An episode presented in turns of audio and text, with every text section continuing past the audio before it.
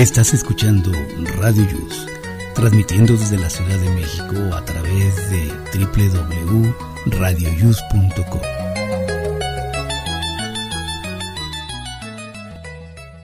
El siguiente programa contiene escenas de conocimiento explícito, con diálogos cargados de curiosidad, que pueden afectar la sensibilidad de personas no acostumbradas a hacerse preguntas sobre el mundo que las rodea. Tamales Marín presenta.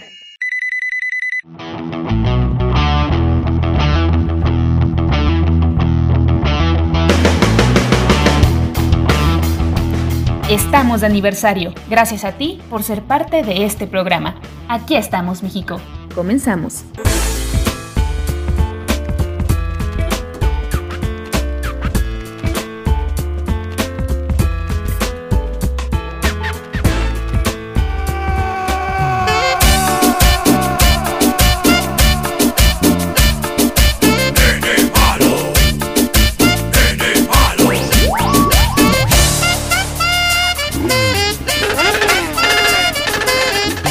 Buenos días amigos, ¿cómo están? Les saluda a su amigo Jesús Zelaya y estamos hoy en otro sábado, sábado 19 de marzo del año 2022. Estamos ya en la semana número 11, en el día 78 y pues falta por transcurrir 287 días para concluir este año.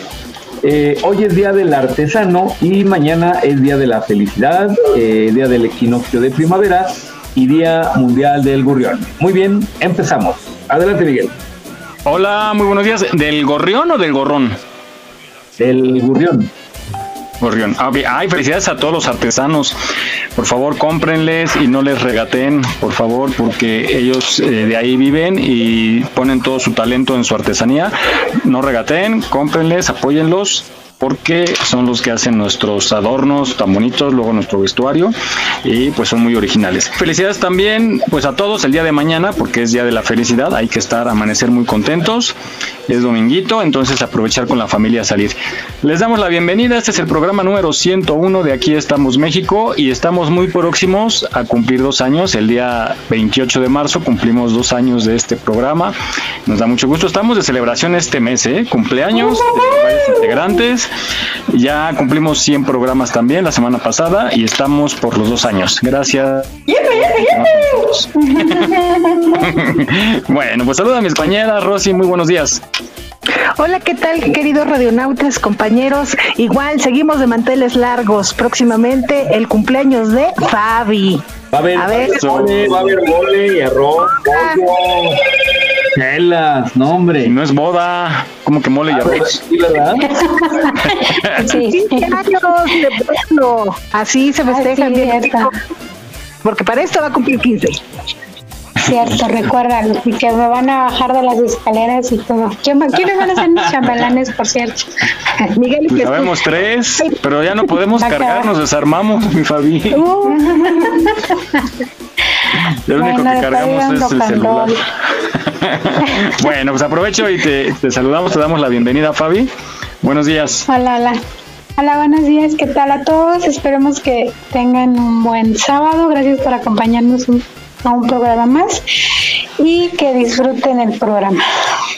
Muchas gracias, bienvenida. Vamos con Vane allá en Ecatepec. Buenos días, mi Vane. Hello, hello, ¿qué tal? Good morning por la mañana. Que tengamos un fin de semana largo, por favor, bien apapachado, bien paseados, este, sin, por favor, sin enfermedades, enfermedades canceladas, pero pues son de esos puentecitos que podemos ya a- agarrarnos, ¿no? Así es que tengamos, empecemos por un sabadito alegre. Pues vamos a adelantar un poquito lo que vamos a tener el día de hoy.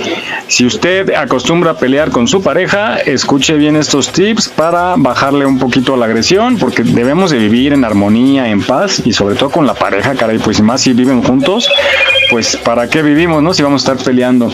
Tendremos también, si ustedes van a comprar su coche por primera vez, algunos consejos para escoger el mejor, el adecuado a su estilo de vida Y también, pues, esta de las mascotitas, si ustedes creen en los horóscopos, en los signos del zodiaco, ¿cuál es el perro de acuerdo a su signo del zodiaco? Es decir, es que tenemos muchas sorpresas. Y también tenemos el test de Bane, tenemos entrevista con nuestro abogado de cabecera que nos va a aconsejar qué hacer en caso de un incidente de tránsito para que no nos sorprendan los policías y podamos solucionar en el momento alguna algún evento de este tipo.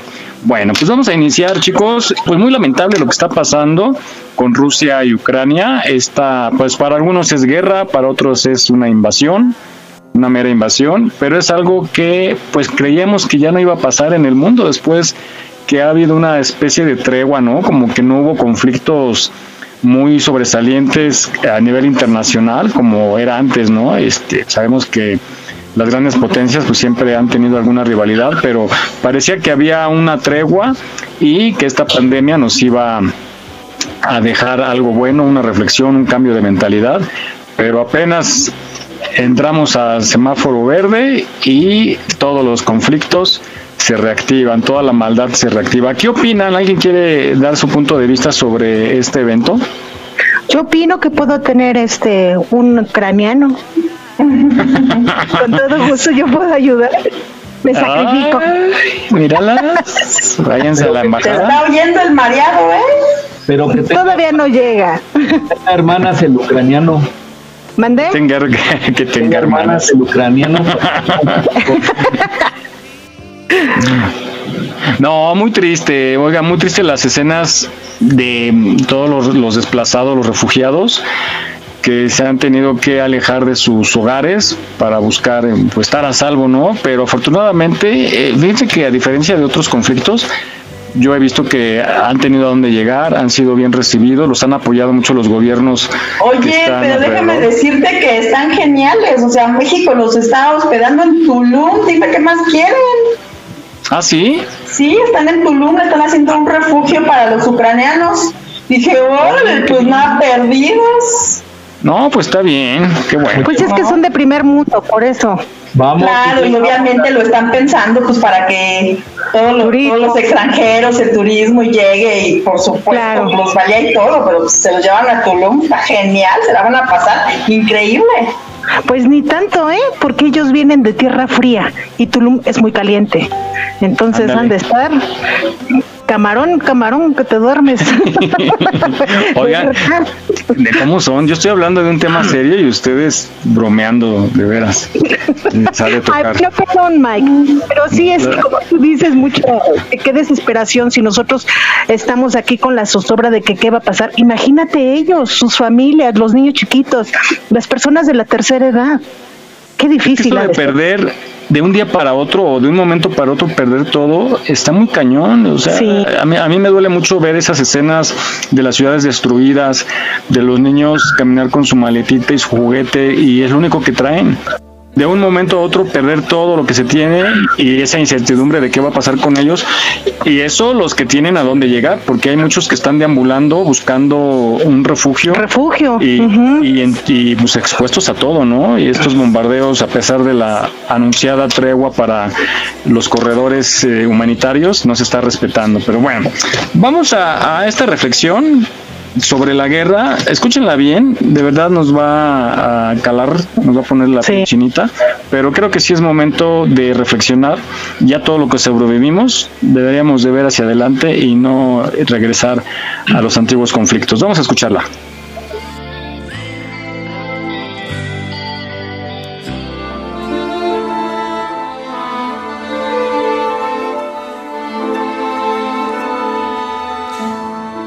Muchas veces me pregunto qué sentido tienen las guerras. Muchas veces me pregunto qué conduce al hombre a crear las guerras, a matar, a asesinar. Muchas veces me pregunto dónde está Dios cuando estallan las guerras. ¿Por qué Dios permite que su más hermosa creación se mate a sí misma? Que el hombre sea un lobo para el hombre. Muchas veces me pregunto si el que está en el campo de batalla ve a Dios en el rostro del que cree que es el enemigo, porque sinceramente no creo que los enemigos sean los propios seres humanos. El verdadero rostro del enemigo es la violencia, el terror de la guerra, la intolerancia, el racismo. Esos son los cuatro jinetes del apocalipsis de nuestro tiempo. Es posible que tú, que estás ahora escuchándome, hayas participado en alguna guerra injusta. Es posible que hayas votado a favor de una guerra, que incluso hayas matado, o que hayan matado a algún familiar tuyo. Todo por, según algunos estúpidos y fanáticos, una buena causa y por un ideal, por honor y por la patria. Hay incluso que matan en nombre de Dios. ¡Qué absurdo! Querido amigo, sea cual sea la batalla o la guerra que hayas librado, perdona a tu enemigo. Cierra la herida con el perdón y con el olvido. Hazlo de corazón y con amor. Aprendamos todos de los errores. Aprendamos todos del pasado y de lo que nunca se ha de volver a suceder. Portemos la bandera de la paz, la bandera del amor. Solo de esta forma seremos libres. Ama al que creas tu enemigo. Ten siempre buenas palabras hacia él. Y olvida, olvida, cicatriza las heridas del pasado. Desterremos las armas y las bombas al olvido. Creemos una sociedad en paz, en armonía. No importa si eres de izquierdas o de derechas. Respeta, tolera, escucha. Sí, creo en la palabra, en la democracia y en la libertad. Sí, creo en la bondad del ser humano.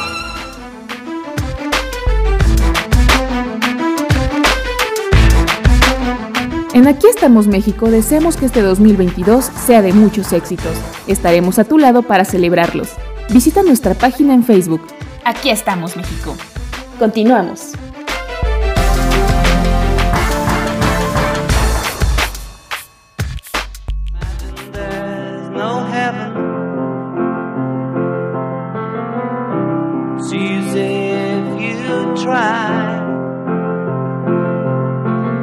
Bien, pues eh, es una escena, algo para pensar muy seriamente. Muchos no teníamos idea de lo que era una pandemia y nos tocó vivir una pandemia.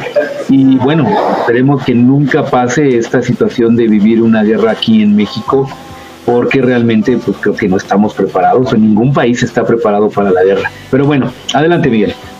Efectivamente, sí, muy, muy lamentable. Siempre hemos visto escenas de guerra, pero a mí no me habían dolido tanto como las que hemos estado viendo ahorita.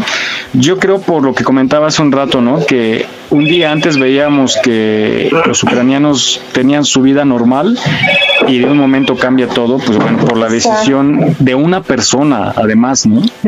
Sí, sí, sí. Fíjate que me recuerda mucho a lo de Ana Frank. Y, y, me da así como que el sentimiento de, ay, que se vengan, vemos a ver aquí, aunque sea apretaditos.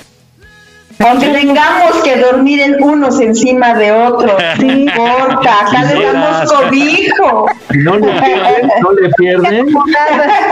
también, también vienen muñecas, también vienen muñecas en el ah, paquete. Bueno. Ah, bueno, bueno, bueno. Sí, entonces, sí. Te digo que se alborotan, Jesús. Y eso que no están las las, las mayores. las pescadoras mayores. Las andan en receso, yo creo que se fueron a un retiro porque ya tiene rato que no salen, pero híjole, se alborotan el gallinero. ah, por cierto, yo al rato me voy a un retiro. Ah, ¿de dónde? Al cajero voy a retirar dinero. Oigan, pues bueno, hablando de guerras, esto de las peleas entre parejas también que a veces se vuelve una guerra. ¿Ustedes qué tan peleoneros son con su pareja? Les quiero comentar algo. Hace poquito, no, yo tampoco no soy muy peleonera, pero hace poquito había un, pequeños detallitos que no me estaban gustando. Pero como yo no quería discutir, le hice una carta. Me metí a mi recámara con mi cuadernito y primero lo que le escribí es que lo quería mucho. Pero lo segundo que le escribí es que me dolía mucho esto, esto, esto y esto. Y al final, pero es que es un hombre maravilloso y nunca, nunca lo quiero perder. Y ahí, así terminó el, la discusión por carta. ¿Y luego te contestó o qué? ¿O no ha regresado? No, fíjate que, que, que, la leyó porque me corté la hoja, me paré y le digo, toma. ¿Y qué es esto? Le digo, léela. Y me regresé a mi recámara. Cuando vuelvo a salir, obvio, así como que muy disimulada, yo voy al baño. y, y sí vi el cambio, sí, como que sí, supo que sí tenía razón. Le caló. Sí. ¿Y cambió?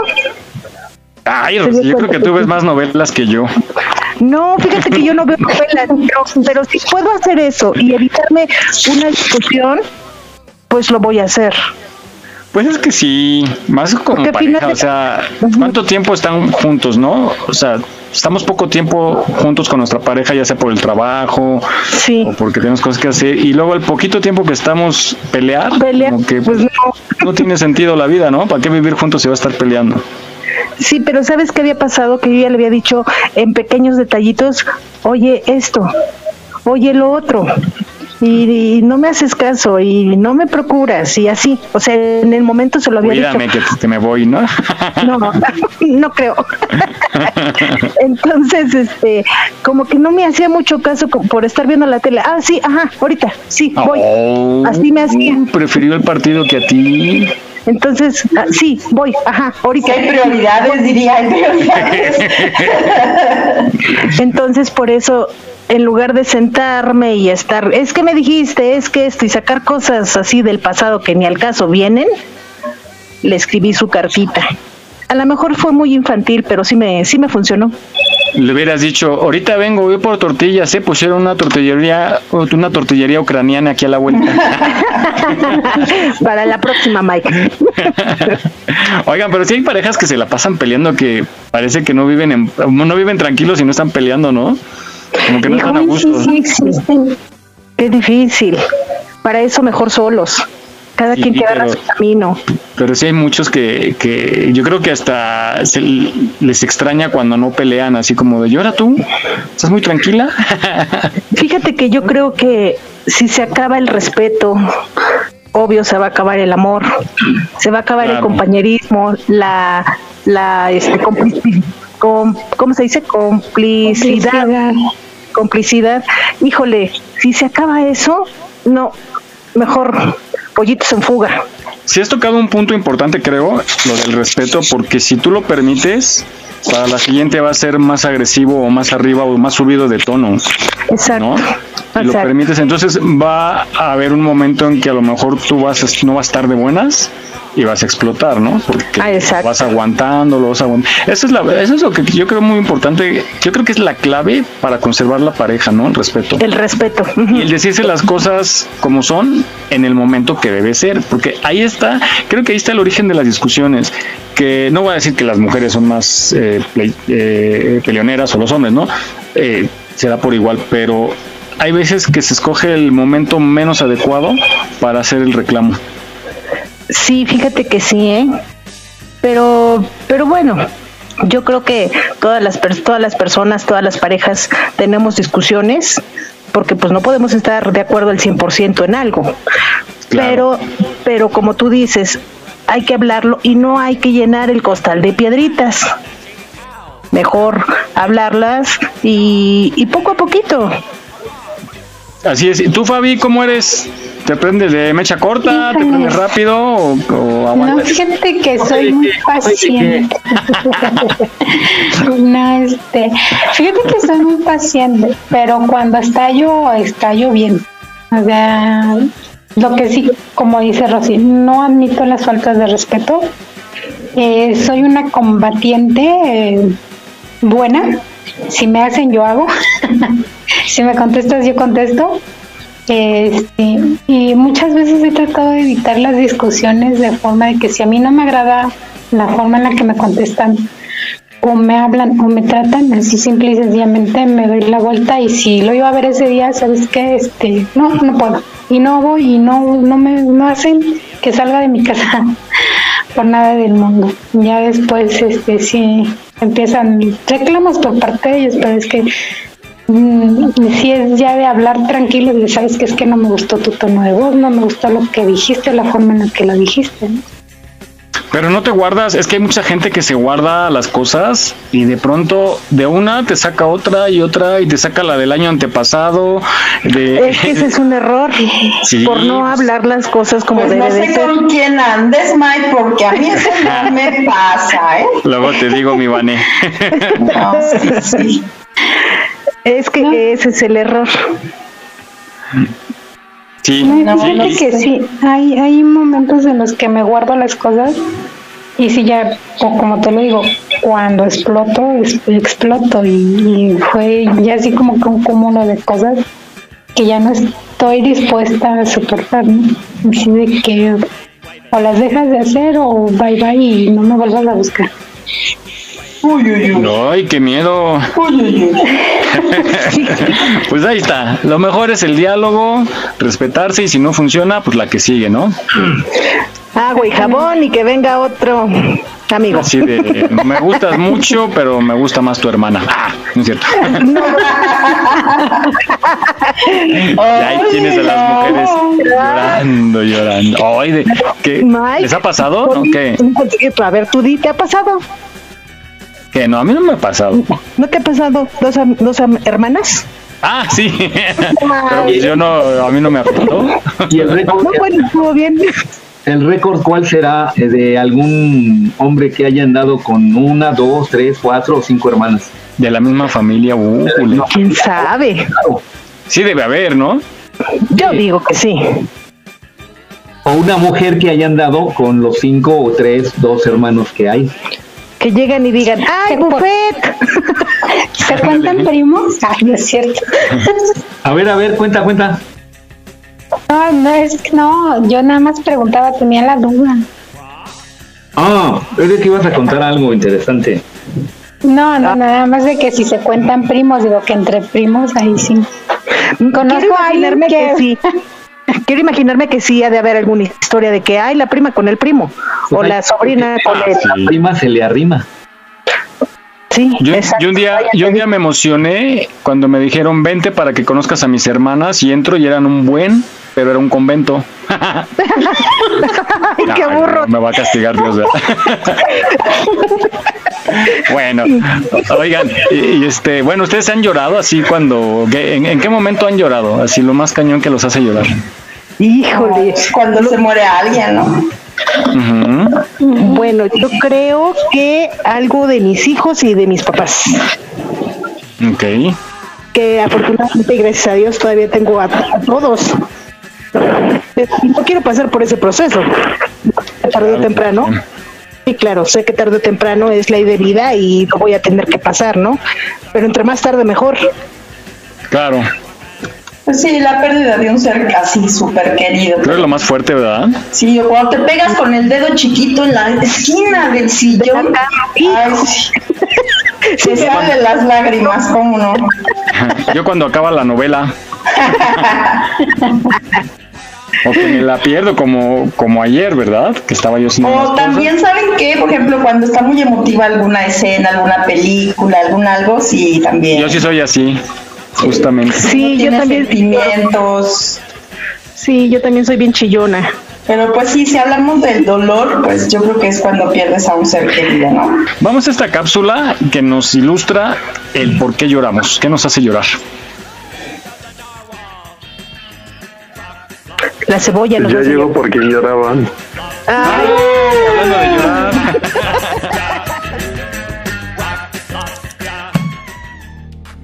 vamos a hablar de la primera cosa que todos los humanos hacemos nada más nacer. Llorar. ¿Sabíais que los bebés que acaban de venir al mundo lloran para liberar sus vías respiratorias? Es una cuestión física y de auténtica supervivencia. A pesar de esto, a nosotros también nos gusta pensar que lo hacen para saludar. En todas las edades, el llanto se usa para transmitir diferentes estados de ánimo o necesidades. Los bebés lloran cuando tienen hambre, por ejemplo. Es la única forma que tienen de comunicarse. De mayores, a pesar de tener otras vías de comunicación, a veces es la mejor manera que encontramos de pedir ayuda o reclamar atención. Pero no todas las lágrimas son emocionales. Existen tres tipos. Por un lado están las lágrimas basales. Su función es mantener el ojo limpio y perfecto para que podamos ver. Salen en muy pocas cantidades, pero todos los días. Por otro están las reflejas. ¿Cuántos de vosotros habéis llorado al cortar una cebolla? Pues esas lágrimas son de este tipo, una defensa del ojo contra ese ácido tan molesto. Nos imaginamos los tanques llenos de agua para expulsarla al exterior e indicar que esa cebolla no nos gusta nada. El tercer tipo es el emocional. Darwin decía que estas no servían para nada, pero con el paso de los años muchos científicos han defendido que sí. A través del llanto estabilizamos nuestro estado de ánimo, disminuimos el estrés y además le decimos a los demás e incluso a nosotros mismos cómo nos sentimos. Estas lágrimas contienen ciertos tipos de hormonas que nuestro cuerpo produce como calmante natural. Llorar puede expresar emociones tan opuestas como el dolor por la pérdida de un ser querido o la euforia por la boda de tus sueños. En nuestra evolución primero desarrollamos el llanto de tristeza y más adelante el de alegría. Por otro lado, hace que empaticemos con los sentimientos de los demás. Normalmente tendemos a consolar a otra persona para que deje de llorar, aunque no siempre sea lo que necesite. Pero es que, ¿quién quiere verse con la cara roja, sollozando, los mocos cayendo y la respiración agitada? Aunque cuidado, las lágrimas pueden ser de cocodrilo. Seguro que muchos de vosotros habéis fingido de pequeños para que os comprasen ese juguete tan deseado para no ir a clase. Son muchos los estigmas sociales asociados al llanto. Durante años se transmitió la idea de que los hombres no podían llorar. Eran cosas de mujeres, porque si ellos lo hacían mostraban su debilidad o fragilidad. Eso no tiene ningún sentido. Independientemente de quién seáis, llorar no tiene nada de malo. Hacedlo siempre que os ayude a sentiros mejor.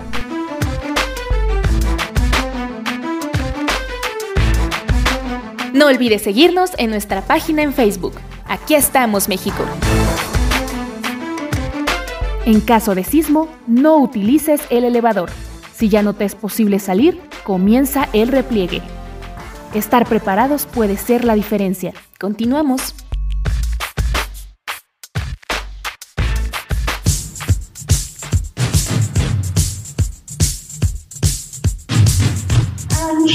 Muy bien, pues ahorita acabamos de escuchar esta emotiva, bueno, ni tan emotiva, pero nos explica por qué lloramos. Adelante, ya nos están no, abajo. Sí. Sí, es bueno llorar para sacar lo que tenemos. llórale, llórale, llórale, llórale. Llórale, llórale. Bueno, damos la bienvenida a nuestro compañero Jaime Rivas. hola, hola, Jaime, buenos, días. Buenos días a todos. Muy bien. Bienvenido al ratito, nos dices qué tal el clima para el día de hoy. Vamos a platicar ahora, no sé, últimamente, en los últimos años, estamos como el Big Brother, hay ojos que nos están vigilando y por eso hay que actuar siempre bien, no hacer nada mal porque alguien nos vigila y tú tienes más información, Jesús. Pues sí, eh, dado que la situación en toda la ciudad o en todo el país lamentablemente se encuentra medio agitada por la delincuencia, pues quise hablarles y buscarles información relativa a las cámaras del famoso C5 y se llama C5 o mucha gente ha de pensar que si había un C5 hay un C1, C2, C3 y no, se, se refiere al número de letras C que contiene en su nombre para poder eh, eh, mantener una vigilancia adecuada. Pero bueno, mejor vamos a escuchar esta cápsula que da mucho mayor información. Vamos a escucharla.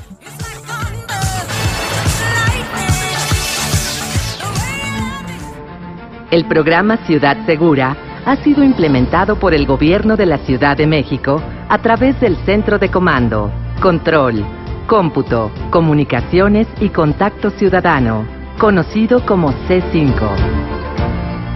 911, ¿cuál es emergencia? Eh, buenas noches.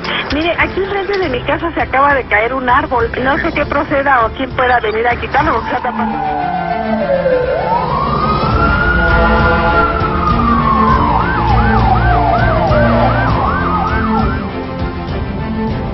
El C5 tiene como objetivo atender las emergencias de la población en coordinación con diferentes organismos locales y federales, así como instancias privadas. El C5 está conformado por un centro integral de videomonitoreo, el Servicio de Atención de Llamadas de Emergencia 911, complementado con la aplicación para teléfonos inteligentes 911 Ciudad de México.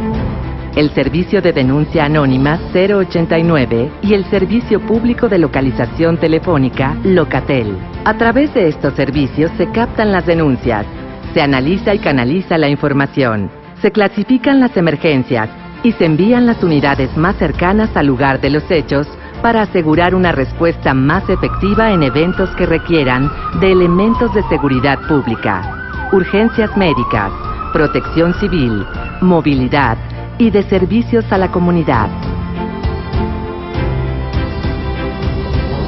Además existen cinco centros regionales de comando y control, conocidos como C2, los cuales monitorean las cámaras de cada una de las cinco zonas en las que está dividida la ciudad para atender las emergencias que se presentan en la ciudad. El C5 y los C2 integran a más de 1.300 despachadores que trabajan en el videomonitoreo y la atención de emergencias, así como a más de 400 operadores del 911, 089 y Locatel, que operan las 24 horas los 365 días del año. El programa cuenta con 15.000 sistemas tecnológicos de videovigilancia instalados en las calles, además de las 6.000 cámaras que operan en el sistema de transporte colectivo Metro. Estos postes también cuentan con altavoces para alertar en caso de sismos, informar a las y los ciudadanos de incidentes de alto riesgo en la zona y ofrecer servicios a la comunidad como el voceo de personas extraviadas. La Ciudad de México es hoy un referente de seguridad a nivel mundial. Personal capacitado y procesos simplificados se conjugan para responder a la imperante necesidad de habitar, vivir y disfrutar de una verdadera ciudad segura. Estamos de aniversario. Gracias a ti por ser parte de este programa. Aquí estamos, México. Continuamos.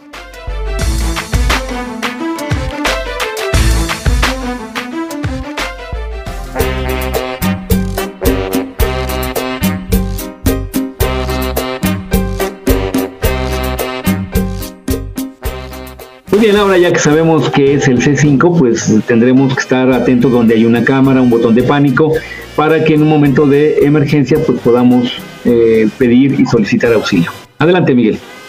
Así es, es bien importante como recomendación siempre que ocurra algo en la vía pública, observen si hay una cámara del C5 y uno de estos postes con ID, con un numerito. Acérquense ahí en cuanto ocurra algo, que esperemos nunca pase, pero acudan y les van a mandar todo el apoyo inmediatamente. Normalmente tarda eh, una patrulla en llegar hasta de uno a cuatro minutos y se puede hacer el seguimiento de los posibles responsables, los probables responsables a través de las cámaras. Entonces, mucha gente, a mí me extrañó, fíjense que estoy en un grupo en donde estamos los todos los vecinos y a la fecha había algunos que no sabían para qué es el botón el botoncito que tiene esos postes que tienen cámara, usted toca y le van a contestar inmediatamente cuál es la emergencia y le van a brindar el apoyo. Entonces, son para pedir la ayuda y la verdad ha habido muy buenos resultados. Es de las cosas excelentes que ha implementado el gobierno de la Ciudad de México y se ha logrado atrapar a muchos maleantes gracias al monitoreo que es permanente. ¿eh? Ustedes igual pueden estar eh, haciendo... En la madrugada. Pues, en la cualquier hora, o sea, y, hay muchos monitoristas, le llaman, ¿verdad Jesús? Sí. está, están eh, vigilantes y ante cualquier actitud sospechosa acercan la cámara y ven qué se está haciendo y si hay un posible ilícito mandan a la patrulla a checar. Entonces, piénsenlo dos veces. que yo tengo el C5 cerquita, ¿eh? Ah, caray. Sí, yo lo tengo, yo lo tengo este muy cerquita y y se ven muy bien las instalaciones, ¿eh? que son las mismas que, que emiten la alarma sísmica, ¿no? Exacto. Así es, que tienen los altavoces. Y también algo de lo padre que me gustó, que ya están coordinadas también con algunas empresas privadas, por ejemplo centros comerciales, y le dan acceso a su sistema de monitoreo. Ya hay ese intercambio, entonces se pueden seguir los, los hechos de ilícitos a los que tienen ya el convenio, ¿no? Entonces, pues poco a poco va creciendo este sistema. Vamos a darle la bienvenida a nuestro amigo Luis Magallón. ¿Cómo estás, Luis? Buenos días. Hola, hola. Hola, Miguel. Buenos días. ¿Cómo estás? Bien, bien, bien, gracias. Bienvenido. No, activaba yo el, micrófono. El micrófono. No te preocupes. Este, esperemos que, que te encuentres bien. Luis es abogado litigante y nos asesora cada ocho días en temas legales y nos da muy buenos tips. Y el día de hoy, Luis, te queríamos consultar acerca de cómo actuar en caso de accidente o un incidente vial, porque muchas veces la gente por desconocimiento es sorprendida ya sea por los policías o por gente que quiere aprovecharse de la inocencia de uno. Entonces, vamos a iniciar primero por, catalogar, por ejemplo, cuando hay un accidente, que es un accidente, que es un incidente y cuándo es cuando se puede arreglar entre particulares, es decir, entre los que chocamos nada más, y cuándo implica el ir a la alcaldía o ya ir al Ministerio Público. Claro que sí, Miguel. Fíjate que eh, se distingue ya en la práctica, vamos a platicar de la práctica, los distinguen y los tienen como mencionados este, los choques lamineros en donde no hay lesión, eh, sí, y, y, ya los, los incidentes que caen en, en un daño en propiedad ajena, por ejemplo, lesiones, por ejemplo. Es decir, si un choque no tiene características como de laminero, es decir, que no hubo lesionados, esos se ven ante un juez cívico en determinado momento y los que ya tienen una este un lesionado o algo este los pasan a la fiscalía prácticamente al ministerio público los los lamineros regularmente se arreglan ahí, ¿no? Dice el, el reglamento del tránsito ordena que todos los este, automovilistas o automóviles asegurados es como por normatividad ya. Entonces, este se supone que esa norma nació precisamente para evitar que, que se fueran como acrecentando los problemas que podían solucionarse en esa en ese mismo momento, ¿no? como un choque de esa de estas características. ¿Qué es lo que ocurre? Que regularmente si están asegurados y ya se pueden llegar ahí a un acuerdo. Si no están asegurados, igual se puede llegar a un acuerdo. Este, pero eh, si no están de acuerdo las personas, ahí es cuando los remiten al Ministerio Público si hay lesiones o, o no, ¿no? Pero regularmente los seguros se arreglan en el, en el lugar, se hacen los el papeleo prácticamente, los mandan a traer la, a la grúa en determinado momento y los mandan a su casa sin carro, ¿no? Pero los mandan a su casa y ya no pasan ante la autoridad. Ahora, es importante que la gente sepa como bien lo indicaste, que el seguro es obligatorio. En el caso de la Ciudad de México es obligatorio, pero hoy en día para mí se me hace increíble que mucha gente no tiene seguro. Y, esto crea un problema bien grande porque el ir a, una, a, un ministerio público o a un juez cívico y que los autos queden detenidos porque va a haber un peritaje, híjole, es todo un infierno, ¿no? Porque aparte de que si, tienes cuentas pendientes en, cuestiones de tenencia, de, pagos del carro, ¿no? Verificaciones y eso, ya se empieza a hacer una bola de nieve que hay gente que decide mejor dejar el carro ahí en el corralón. Sí, efectivamente, yo he, yo he visto carros abandonados por muchísimo tiempo, incluso dentro de la normatividad que, que implica el tema de que te hagan un, este, que te se lleve una grúa de las de del gobierno tu carro corralón, este te implica un gasto, te lo cobra eso te lo cobran dentro de la multa y además te cobran lo que, lo que le llaman en el depósito. Es decir, si no lo sacaste prácticamente al siguiente día, pues te están cobrando ahí un estacionamiento carísimo y eventualmente pues sí no les conviene ya ni siquiera ir a sacar el carro y lo dejan ahí perder.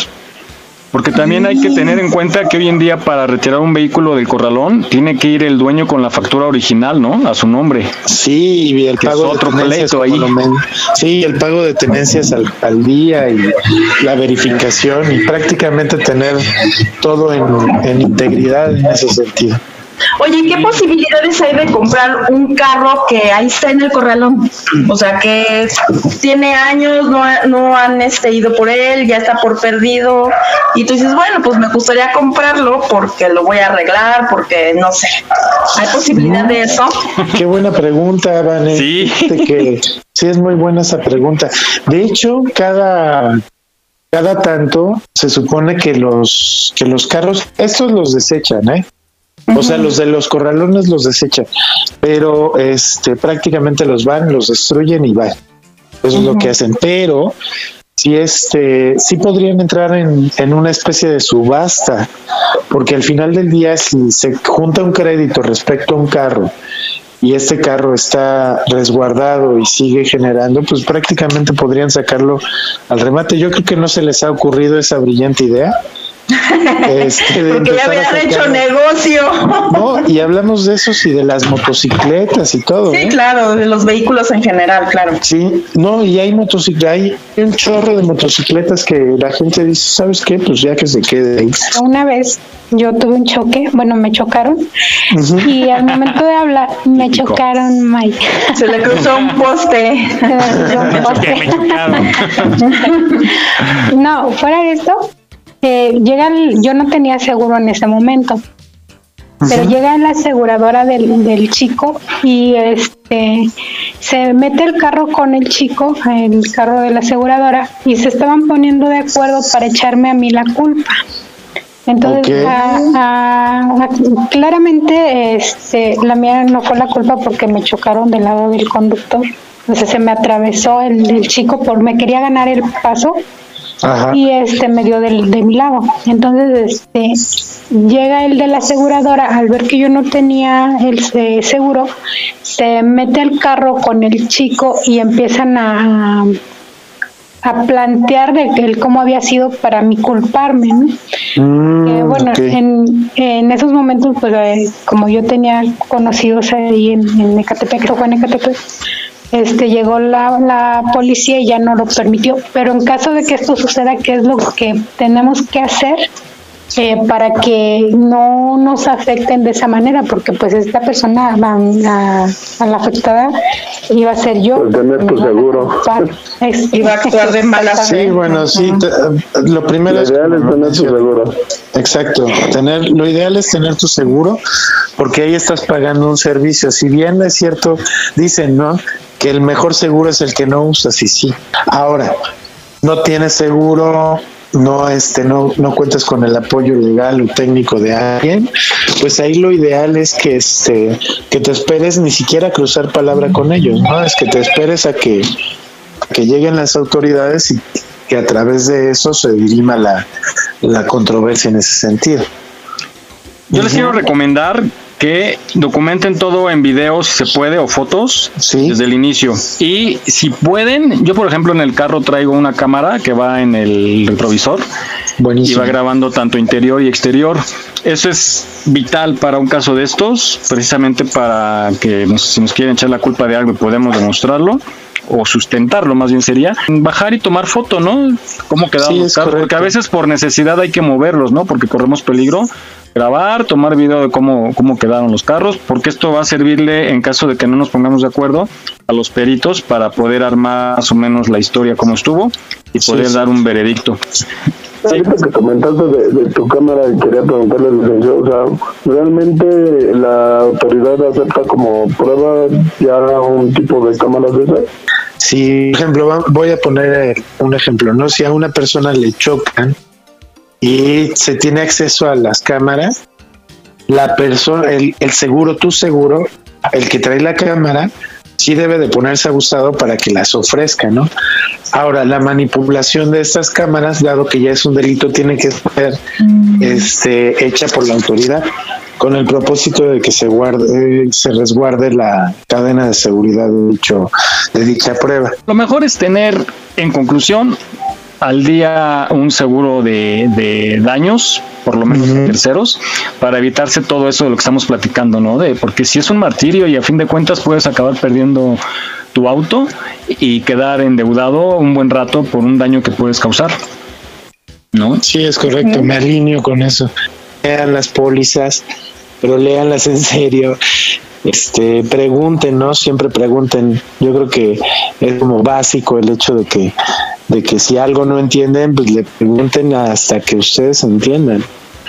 Claro, y ver hasta dónde llega la responsabilidad, ¿no? De la aseguradora contigo. Sí, exactamente. Pues ahí está. Ahí, lo dejamos. Muchas gracias, Luis. Nos escuchamos la próxima semana. Que tengas buen día. Igualmente, gracias. Un abrazo. Bye, bye. Bye, bye. Y damos la bienvenida a Moni. Buenos días.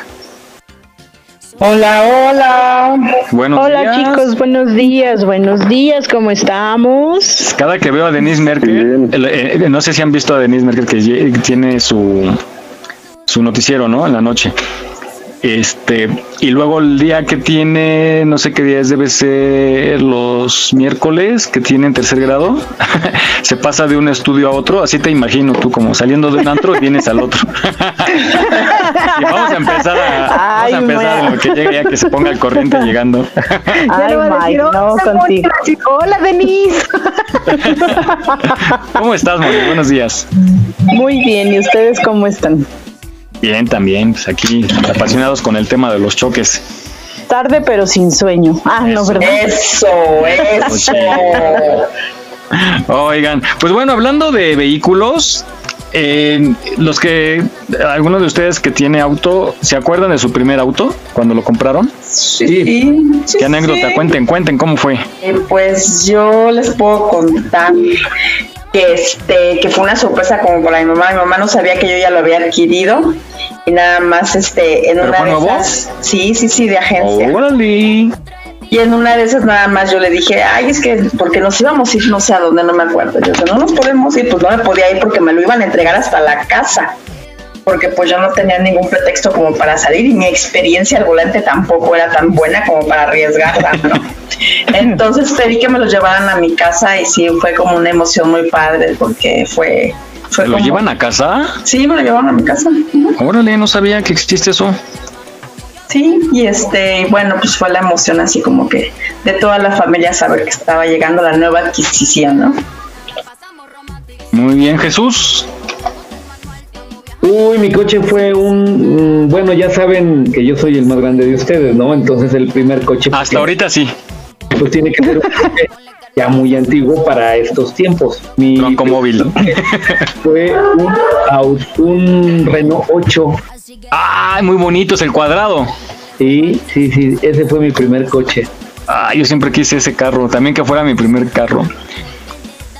Pero, pero ¿cómo, cómo eh, compras usado o nuevo?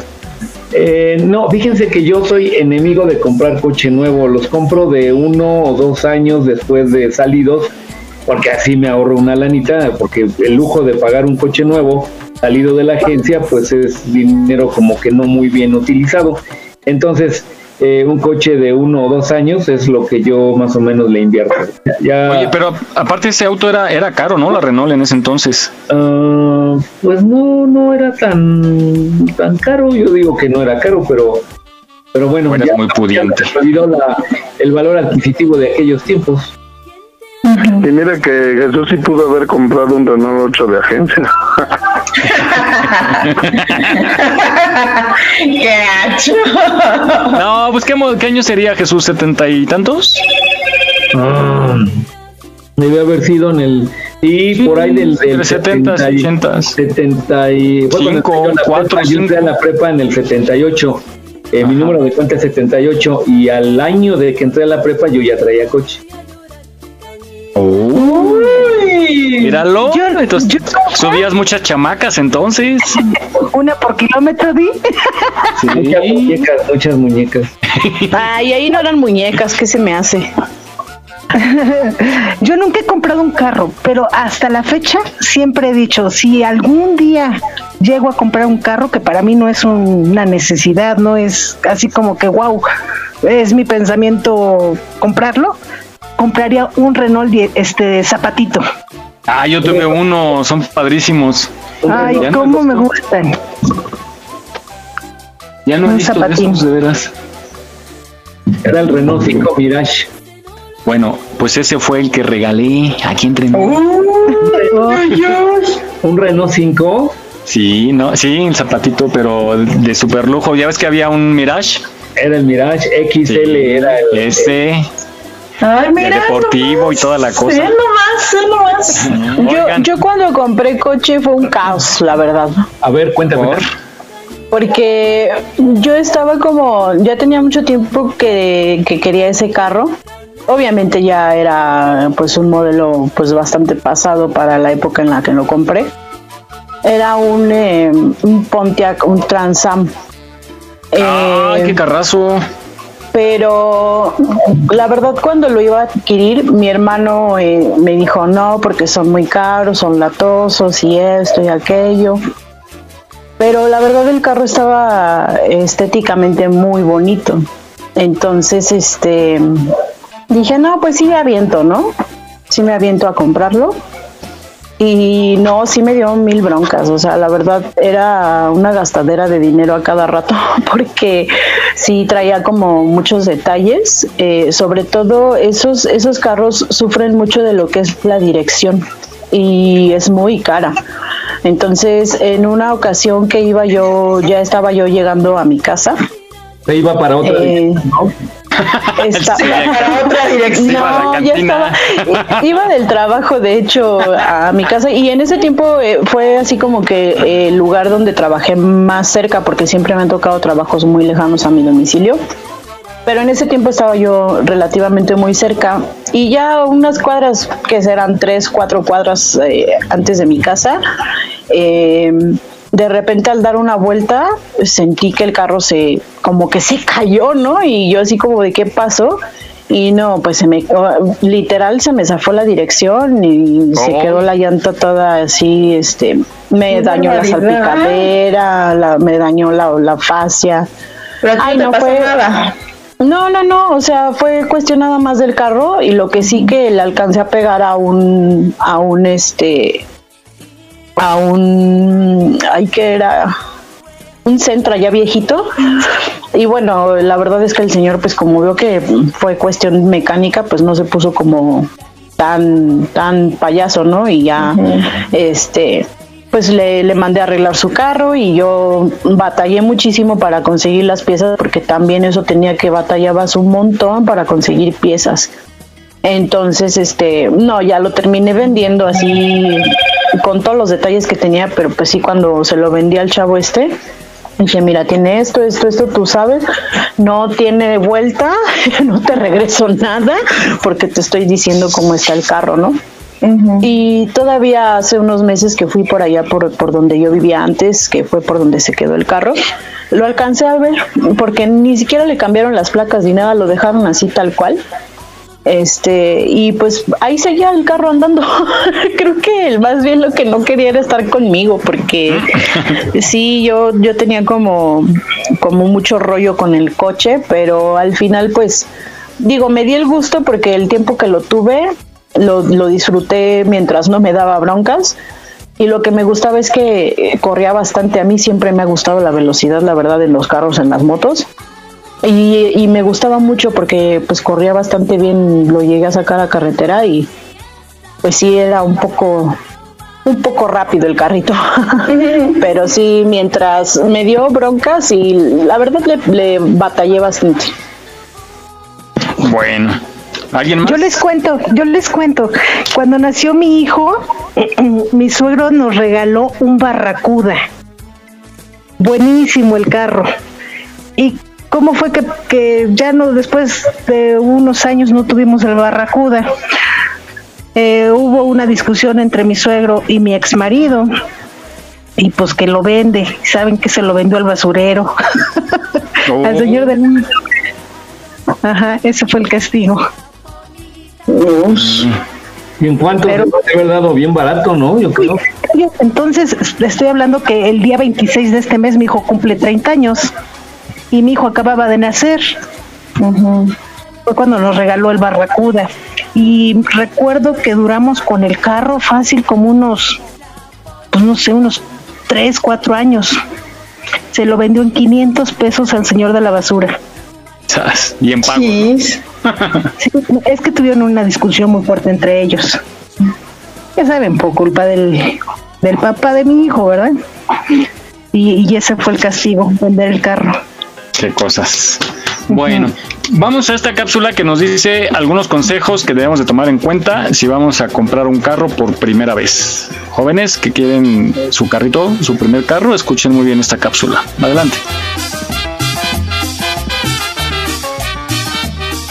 Un vehículo nuevo no es nada fácil, ya que si todavía no tenemos claro qué tipo de vehículo queremos, es una búsqueda muy larga, y más cuando se trata de un primer coche en el que queremos que nos dure unos cuantos años y estar cómodos con él. Ten en cuenta a la hora de elegir un coche que existen muchas opciones entre el inmenso mercado de automóviles. Lo primero que tienes que hacer es no agobiarte con la cantidad de ofertas disponibles que encuentres, sino que debes tomarte el proceso con calma, teniendo en cuenta que siempre aparecerán ciertas dificultades con las que no contábamos al principio. No tenemos que agobiarnos y comprar el primer coche que pensemos que está bien para nosotros. Nuestro primer consejo es mirar varias opciones y comparar las funcionalidades del coche y el precio final del que creas conveniente. ¿Viajas con niños? ¿Viajas con perros u otras mascotas? ¿Vas a recorrer distancias largas a menudo? ¿Vas a hacer distancias cortas urbanas? ¿Vas a tener que llevar mucho equipaje y peso? ¿Te gusta la nieve o la alta montaña? Tienes que tener muy claras todas tus prioridades, así como tus necesidades. De esta manera podrás descartar rápidamente muchísimas opciones que no te convienen y puedes quedarte con los que se adapten a tu estilo de vida, para que al comprarte el coche que te compres no le falten detalles necesarios para ti, o para no tener que pagar por extras que no necesitas. Prueba el coche antes de comprar ni de firmar nada. Si ya sabes el tipo de coche que quieres, lo próximo es realizar una búsqueda a raíz de los intereses que anteriormente te hemos comentado. Y cuando ya tengas claro el tipo de coche que quieres, simplemente tienes que buscar por internet tu vehículo añadiendo filtros como el tipo de transmisión, manual o automático, motor, gasolina o diésel, incluso eléctrico, o también puedes ir a cualquier concesionario para ver los modelos de los que disponen y que te asesoren o te orienten un poco en tu compra. En cuanto veas uno del que te enamores y ya tengas claro del modelo en concreto que quieres, es importante que lo pruebes antes de comprarlo. Normalmente los concesionarios no disponen de un vehículo de pruebas idéntico a la versión en la que tú estás interesado, pero sí que disponen de varios modelos de prueba para que puedas conducir y manejar un vehículo parecido al que vas a comprar en un futuro para poder tener una idea clara de cómo va a ser montarte día tras día en tu coche. Coche nuevo, de segunda mano o kilómetro cero. Podemos llegar a pensar que es mejor comprarse uno de segunda mano porque al principio es fácil darle algún que otro golpe o es más fácil dañar el motor por el cambio inexperto de marchas. También está la opinión de aquellas personas que quieren un coche nuevo, para de esta forma obligarse a llevar un mayor cuidado en la conducción. Pero no olvides que la compra de un coche normalmente no es nada barata y cualquier reparación o problema en el motor es realmente costoso. Vea por la opción que sea más barata de mantener, otro consejo que te ahorrará varios dolores de cabeza es comprar un coche barato y fácil de mantener. Para conseguir esto tienes que elegir y comprar un coche barato y que se haya vendido mucho, porque así no tendrás problemas para encontrar piezas y los mecánicos lo conocerán bien, por lo que los arreglos serán rápidos y menos caros. Por último, queremos darte una última recomendación para que puedas disfrutar de la conducción en un futuro, y para ello te recomendamos que elijas tu primer vehículo con cambio manual para que te acostumbres y sepas manejar un coche en manual. Además tendrás un mayor control sobre lo que quieres hacer con el coche y entenderás mejor cómo funcionan todas y cada una de sus partes. Estamos de aniversario. Gracias a ti por ser parte de este programa. Aquí estamos, México. Continuamos.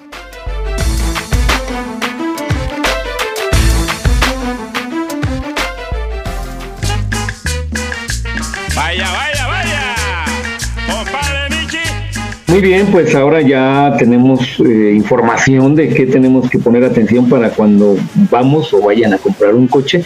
Bueno, creo que ahora es más difícil porque ahora falsifican documentos y remarcan coches y no, no, no, no, está mucho más complicado que antes, eh, digamos, unos 20 años atrás. Bueno, adelante, Miguel. Sí, hay que tener mucho cuidado. Yo, yo los que he comprado, yo siempre he tenido carro usado y una vez que me gané uno, ah, sí, sí, un carro nuevo de lujo, fue, me lo gané en un concurso.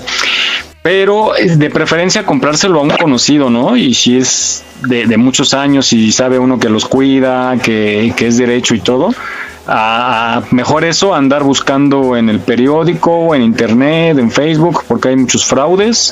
Te voy a platicar. Apenas el, eh, uno de mis jefes, ahí a donde estoy trabajando, eh, apenas después de dos años, le liberaron, y eso a medias, eh, la situación de un carro. Resulta que hace dos años compró un auto y efectivamente pues lo compró creo que de algún anuncio del periódico o un lote de autos, no sé, algo así.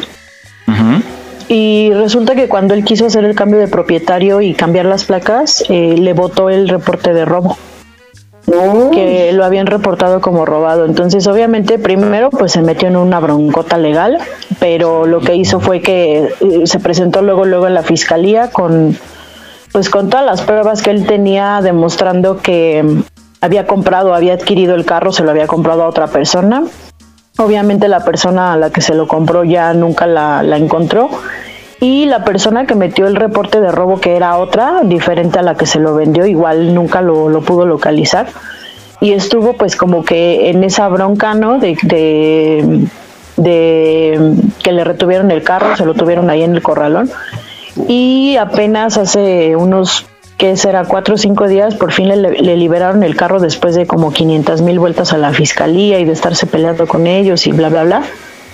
Pero mm, desgraciadamente el carro se lo entregaron sin computadora, entonces ahorita eh, no, no, no solamente tuvo que pagar un arrastre de grúa y resguardarlo porque no se lo han liberado al 100% y todavía no puede hacer nada. O sea, no puede utilizar el carro, no lo puede vender, no puede hacer absolutamente nada hasta que se libere al 100% la situación jurídica. Y este y aparte pues trae esa bronca que la computadora le sale cerca de 18 mil pesos. Wow. sí, o sea, fue pagar, porque aparte tuvo que pagar toda la bronca del corralón y obviamente le, ellos así como bien espléndidos le aplicaron supuestamente un descuento porque no había sido su rollo, pero que pues sí tenía que pagar cierto derecho de, de piso y no sé cuánto. Y sí, o sea, dice es el carro más caro de la vida, o sea... Sí, la peor compra de su vida. Sí, exactamente. Y sí es muy peligroso, la verdad, este, comprar un auto cuando no sabes qué procedencia tiene realmente, eh, sí te meten broncas. De hecho, incluso gente que ha ido a parar a la cárcel, no sé, unos cuantos días tal vez, en lo que se resuelve la situación y pues trata de demostrar que pues no se lo robó. Claro, porque no sabes qué pasó en ese carro, ¿no? Exactamente, o carros que a lo mejor traen precisamente problemas con que hayan atropellado a alguna persona o hayan causado algún accidente mortal, ¿no? Sí, sí, sí.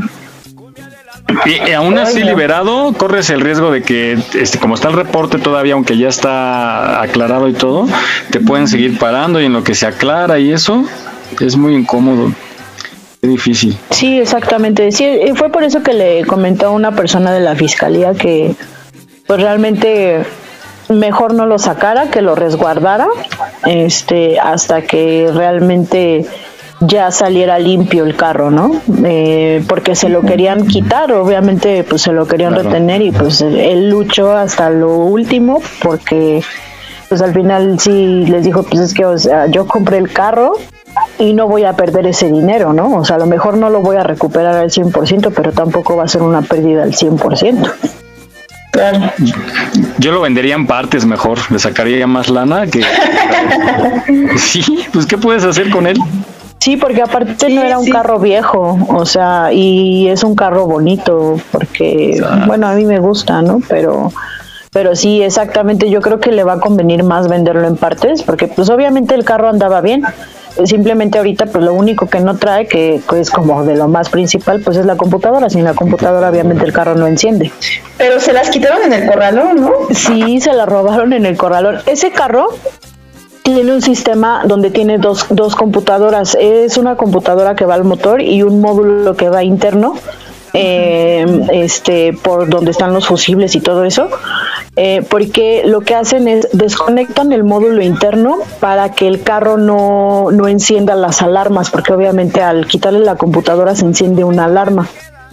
Este, le desconectan ese módulo y obviamente después quitan la computadora y lo que hacen es que venden los, las dos cosas juntas, porque así la persona que lo compra ya no tiene que programar o, pedir que le programen ninguna de las computadoras, simplemente llega, este ahora sí que instala, ya nada más le hacen ciertas configuraciones, eh, pero no es lo mismo que una programación.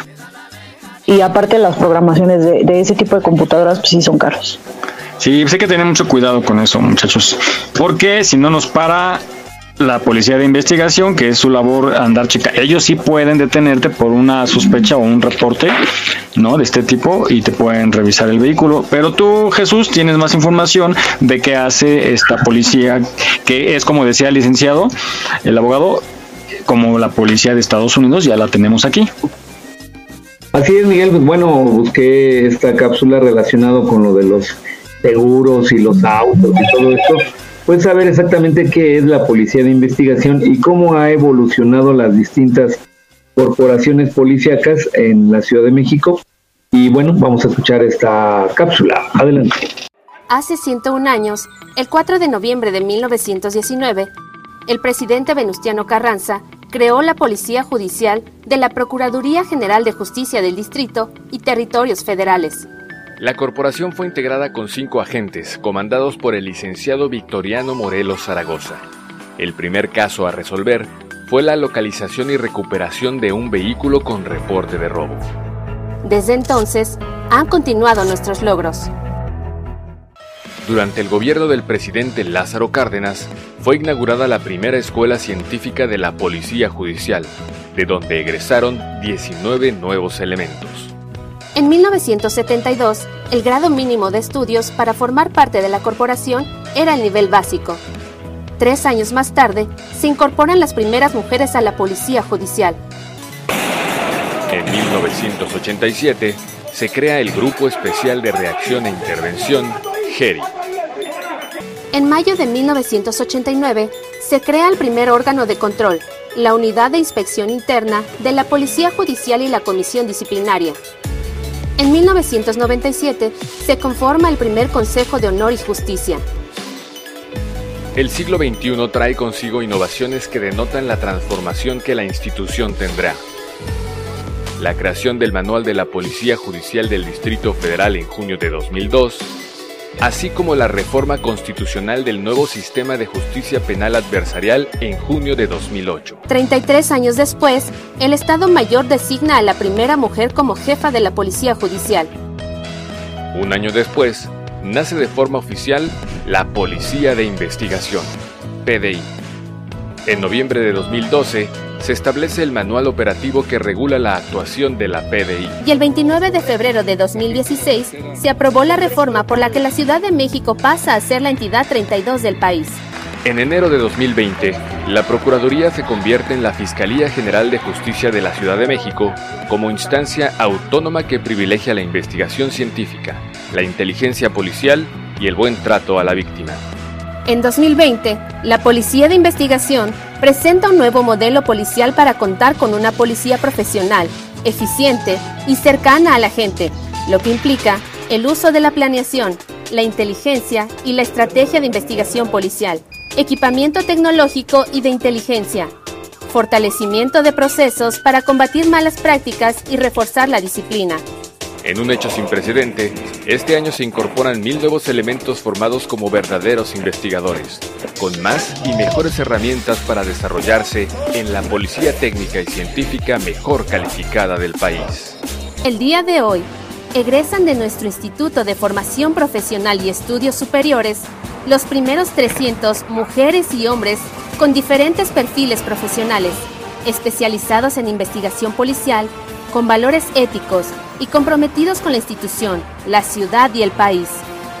Nos hemos transformado para responder a las demandas de justicia de las y los habitantes de la Ciudad de México. Hoy presentamos la primer Policía de Investigación Técnica y Científica de la Fiscalía General de Justicia de la Ciudad de México.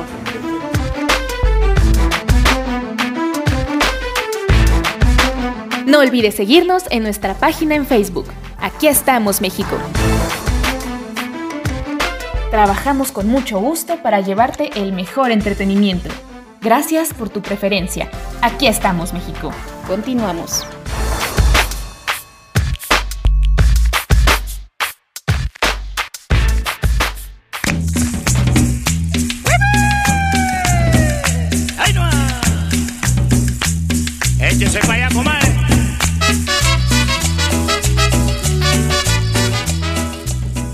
Pues ahora ya sabemos qué es la policía de investigación. Bueno, es solamente una probadita porque en realidad hay que conocer muy a fondo la ley orgánica de la policía para conocer bien, bien, bien lo que son todas sus atribuciones. Adelante, Miguel. Oye, pero sí la, la, ya las investigaciones aquí en la Ciudad de México al menos está bien avanzada en tecnología, ¿no? Cuando hay una, un crimen, y va esta unidad, ¿cómo, cómo se llama? Este, está muy, muy... ¿La policía cibernética? No, no, no, es un camión y va al lugar de, de la investigación donde sucede algo relevante. La unidad móvil del laboratorio forense. Sí, está impresionante. Ese sí se ve como de serie americana. ¿No? Que llegan los químicos, los de química forense y levantan todo. está, está muy padre, está muy bien equipada y tienen la fiscalía tiene equipos muy sofisticados para investigación y sí se hacen. Lo más bonito de este camión es la cocineta y calientan las tortas. Después de levantar al muerto, échenme las tortillas. Oye, sí, es gente muy fría, no lástima que no está Chelsea, pero si es gente que pues, está, acaba de levantar al muerto y a la hora del hambre pues está comiendo su torta ahí, ¿no? Pues así es, así es. No hay de otra. Lo que yo siempre he tenido la duda es que cuando llegan a la escena del crimen, encuentran al muerto y así, ¿quién limpia? A final de cuentas, se de cuenta que la persona se disparó en su casa. ¿Quién limpia? Ah, hay una compañía que se llama Limpieza Forense, nada más hay en, el, en la Ciudad de México hay tres nada más y después de que ya liberan el inmueble o el auto, se encargan ellos de hacer la limpieza de ese lugar. Y quiero imaginarme que no dejan entrar a la familia, ¿verdad? Para no, ver eso. No, pues no, obviamente no. No, pero eso se contrata, ¿no, Jesús? Es particular. esa parte, esa parte. ¿A poco? Sí, o sea, si pasa algo en, un hotel, por ejemplo, los del hotel lo hacen, ¿no? ellos no, no contratan eso es muy caro. Yo, yo hice alguna vez un reportaje sobre un, ya debe ser de los que me menciona Jesús, es un señor que hizo su compañía, pero tiene unos, unos reactivos y unos químicos y su traje especial, pero sí es un servicio caro, pero por ejemplo, eh, ah, digamos que hubo un crimen en una casa, ¿no? Y la dueña quiere que el tapete en donde escurrió la sangre y ocurrió todo se recupere porque es muy valioso sentimentalmente, entonces llama a este señor y hace mediante procesos químicos toda la limpieza porque pues no se acostumbra aquí en México, ¿verdad Jesús? Limpiar. Yo apenas hicimos una nota de una persona que atropellaron y murió y los policías con cubetas, eh, ya que fueron, hicieron el levantamiento del cadáver, los policías echando agua, todo eso se iba a la coladera. ¿Cómo crees? sí, pues no existe realmente oficial, no hay una limpieza como tal. Bueno, había un billar en donde mataron a toda la familia y ahí quedaron todas las todas las mm, la parte de la sangre pues todas las figuras que hicieron en el piso de los muertos y de las balas y las metralladoras y todo. No lo limpiaron hasta que lo volvieron a vender fue que las personas que lo adquirieron limpiaron pero no, no vienen a, a levantar o a limpiar de ellos alguna cosa que haya quedado y el tiempo se encarga de borrar todo eso. ¿no? Y bueno, vamos con el momento más terrorífico. Vamos con Vane y su test de la semana.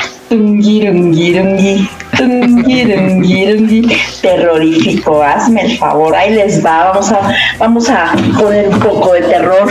Vamos a ver qué tipo de mentalidad tienes. A ver si es cierto que andan muy inteligentes o no. Nah, no es cierto, no tiene que ver con eso, más bien tiene que ver como, como qué tipo de eres, si eres muy social, si eres muy creativo, si eres muy metódico, así es que más bien por ahí, va la onda, así es que comencemos, ya tienen su lápiz y papel.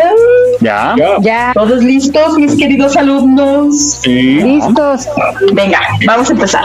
¿Qué es lo primero que haces al despertar? A. Revisar mi teléfono o redes sociales. B prepararme un rico café o C, agradecer por este nuevo día. A, B o C y al final vamos a hacer sus conteos de mayorías de letras y ahí les daré el resultado. Yo agradezco en línea.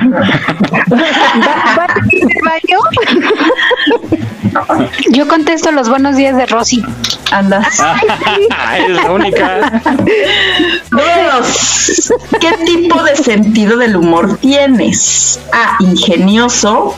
B, payaso. O C, sarcástico. Yo digo que ingenioso. Ok, aunque nadie te entienda. no, más bien es sarcástico.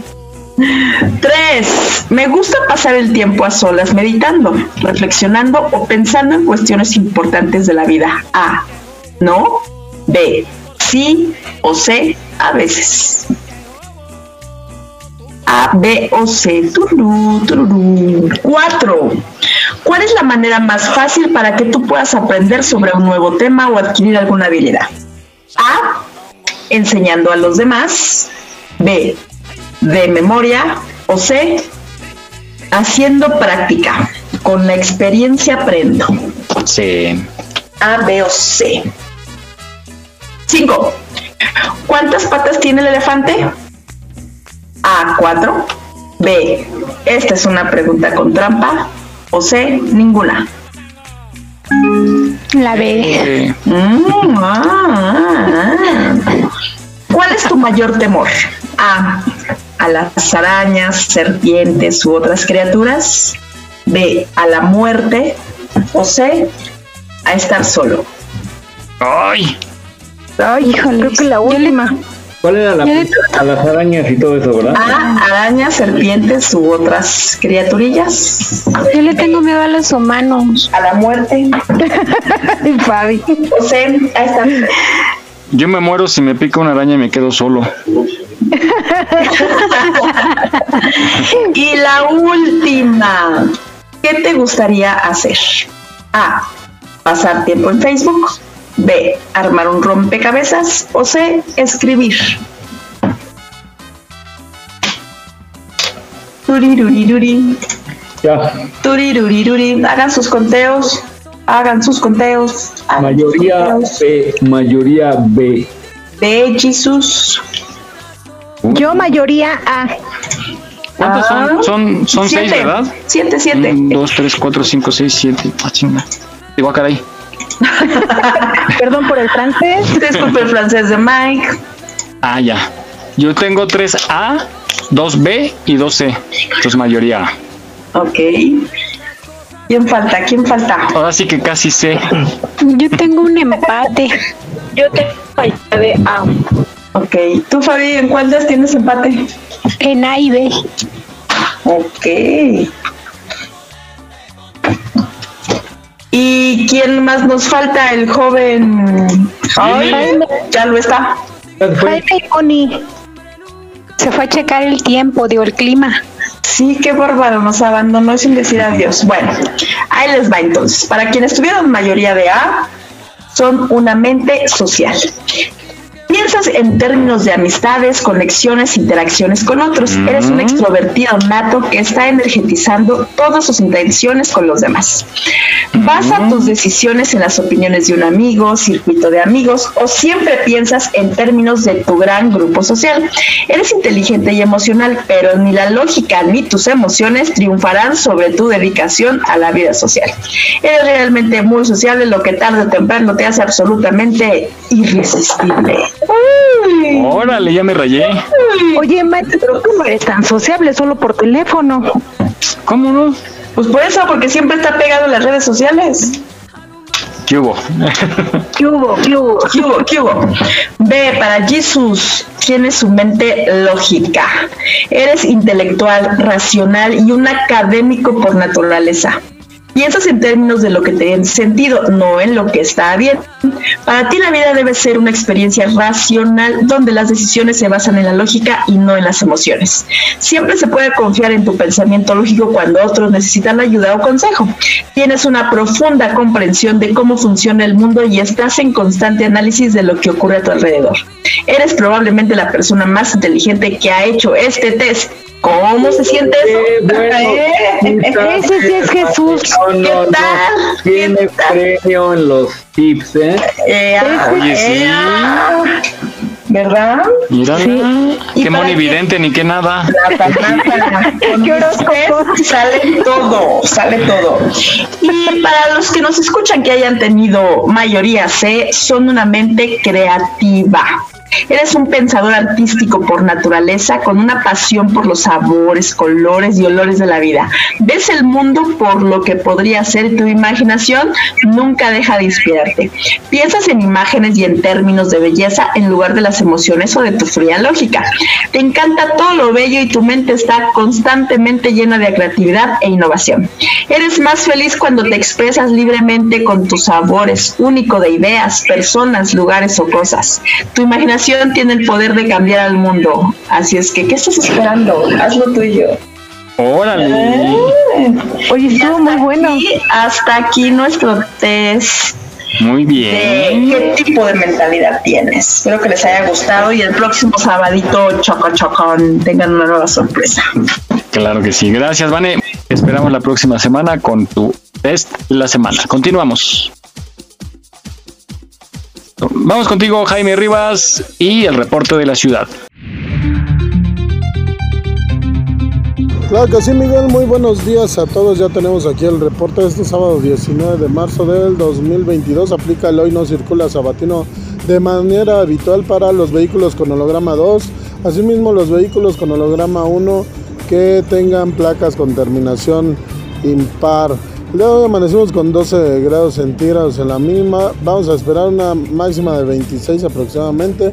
Cielo parcialmente nublado durante el día por la tarde ya más nubladón, esperamos algunas lluvias en algunas zonas de la Ciudad de México, pues invitarlos a evitar la zona de Avenida Juárez por el cierre que tenemos permanente ahí de la, marcha, los, los manifestantes que se encuentran cerrando ahí a partir de López y hasta Central, pues evitar esta zona, asimismo Reforma, Paseo de la Reforma, el Monumento de la Revolución, pues vamos a tener ahí algunas marchas ya programadas el día de ayer eh, sonó la alerta sísmica por un, por un movimiento que tuvimos que no fue de, gran intensidad, 4.8 grados en la escala de Richter.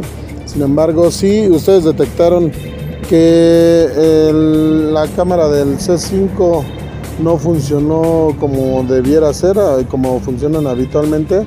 Eh, pueden ayudar al gobierno a reportar, a hacer el debido reportes si es que detectaron que tenía un volumen bajo, poca claridad de plano no sonó la alerta sísmica ahí cercana a su domicilio, eh, pues pueden reportarlo a través del 911, a través del teléfono de Locatel y lo único que se necesita pues es el ID del poste y la ubicación eh, calle, esquina más cercana y colonia.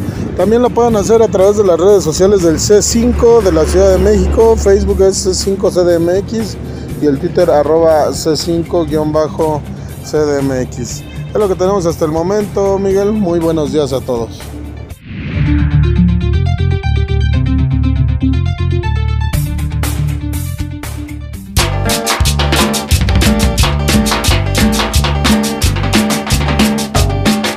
A escuchar esta nota sobre los cinco virus más letales del mundo y hablamos un poquito del COVID.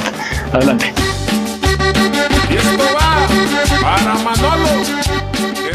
Hoy presentamos los cinco virus más letales del mundo.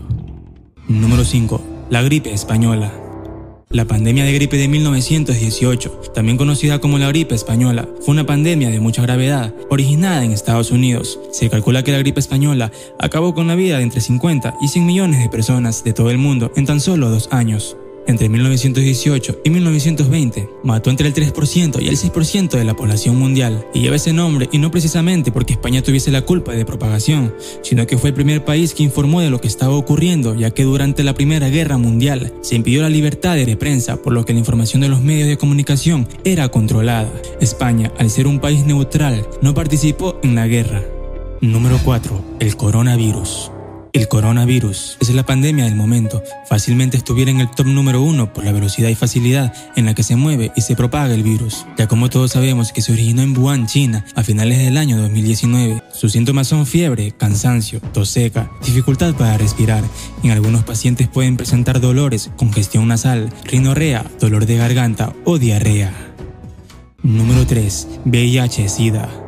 El VIH significa virus de inmunodeficiencia humana. Es un virus que destruye determinadas células del sistema inmunitario, es decir, que destruyen las defensas del cuerpo contra las enfermedades que nos ayudan a mantenernos sanos. Cuando el VIH daña el sistema inmunitario, es más fácil que te enfermes de gravedad e incluso que mueras a causa de infecciones que el cuerpo normalmente podría combatir. El VIH-Sida realmente ha demostrado ser una pandemia mundial, matando a más de 36 millones de personas desde el año 1981 entre 1990 y el año 2000, las muertes provocadas por SIDA crecieron el 127% en el mundo desarrollado y un 439% en los países del tercer mundo. El pico de fallecimientos se alcanzó en el año 2005 y desde ese año del 2005 los casos de muerte relacionados con el SIDA se han reducido en un 35%. Número 2. Ébola. La enfermedad por el virus del ébola es una enfermedad grave, a menudo mortal en el ser humano. El virus se detectó por primera vez en el año de 1976 en una aldea cercana al río Ébola, en la República Democrática del Congo. Los brotes del ébola se han registrado en distintas zonas de África. Este virus se transmite de persona a persona. La infección se produce por contacto directo o indirecto con la sangre u otros líquidos o secreciones corporales de personas infectadas, solo cuando éstas presentan síntomas. El virus del ébola no se transmite a través del aire, aunque la enfermedad suele tener una letalidad alta. En el actual brote del ébola, la tasa se ubica entre el 55% y el 60%. Número 1. La viruela.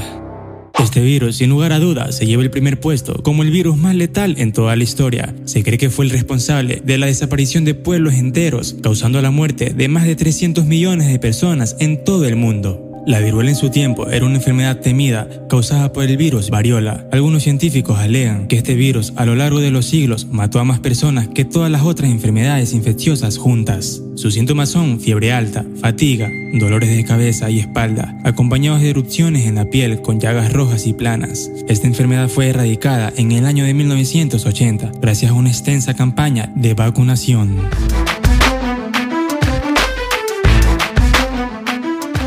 Gracias por tu preferencia. Refrendamos nuestro compromiso para llevarte el mejor entretenimiento y la más puntual información. Trabajamos con mucho gusto. Aquí estamos, México. Continuamos.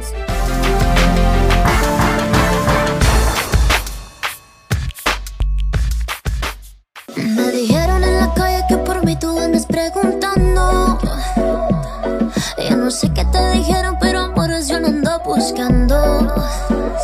Oye, qué, qué preocupante es esto. Fíjense que a mí me pasó algo bien curioso. Ahora que estuvo lo de la pandemia, yo no era tan observador en los lugares a donde yo iba a comer eh, o a consumir algo. Entonces ahora a raíz del virus eh, se da uno cuenta y es más observador. Y no, digo, sí hay que tener más cuidado a dónde va a comer uno y, y cómo manipulan los alimentos. Pero bueno, ya sabemos más algo de los virus. Adelante, Miguel.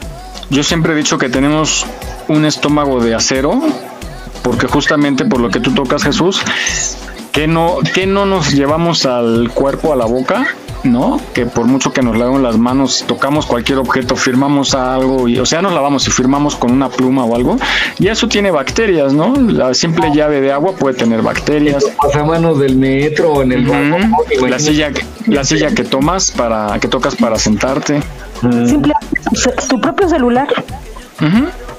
Entonces, sí, sí, descuidamos un poquito la otra parte, ¿no? O sea, ¿por, ¿por qué tuvo que venir el virus de, de COVID? Para que nos dijeran lávate las manos y ponte gel. ¿no? Cuando los virus y bacterias han existido desde siempre, entonces desde chiquito nos decía, ¿no? Lávate las manos antes y después de entrar al baño, antes de comer y después.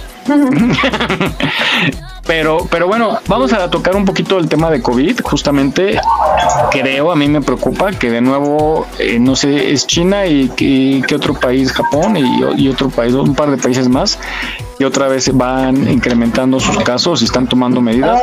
Mientras de este lado nos estamos relajando y estamos regresando a la normalidad. Entonces, esperemos que no haya una... ¿Qué, qué ola sería? ¿Qué oleada sería la quinta? Pues ya se perdieron la cuenta de tantas, ¿no? Creo que como las cinco, ajá. Creo como que ya ni sé. Entre tantas ya. Sí está preocupante porque pues ya lo vivimos, ya lo pasamos y seguimos relajándonos. Pero lo hemos dicho siempre, no aprendemos. Ellos nos llevan pasos adelantados y ni siquiera porque lo vemos enfrente lo podemos nosotros prevenir. Ay, no, ahí vamos como borreguitos a regarla y, y todavía no a regarla, sino a superar los riesgos. Además, pues bueno, esperemos que nos estemos equivocando y ya vayamos de salida. Bueno, oigan, ustedes eh, sí les gustan los perros a todos ustedes, ¿no? Sí. Suadero. ¿Y ustedes No los he creen? probado, ¿eh? Yo no los he probado. ¿Creen en los signos zodiacales? Es lo que tú crees. Por eso dije hasta donde sé, yo no los he probado. Oigan, ¿y creen en los signos del zodiaco? Sí. Bueno, Cuando me conviene. ¿Qué, qué? Tú eres Pisces, ¿no, Vané?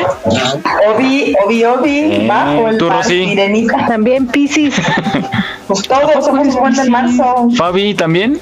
No, No, yo soy Aries, ajá. Yo no creo en los horóscopos, pero me gusta escucharlos porque es el único lugar en donde Ah, porque se pelean por mí.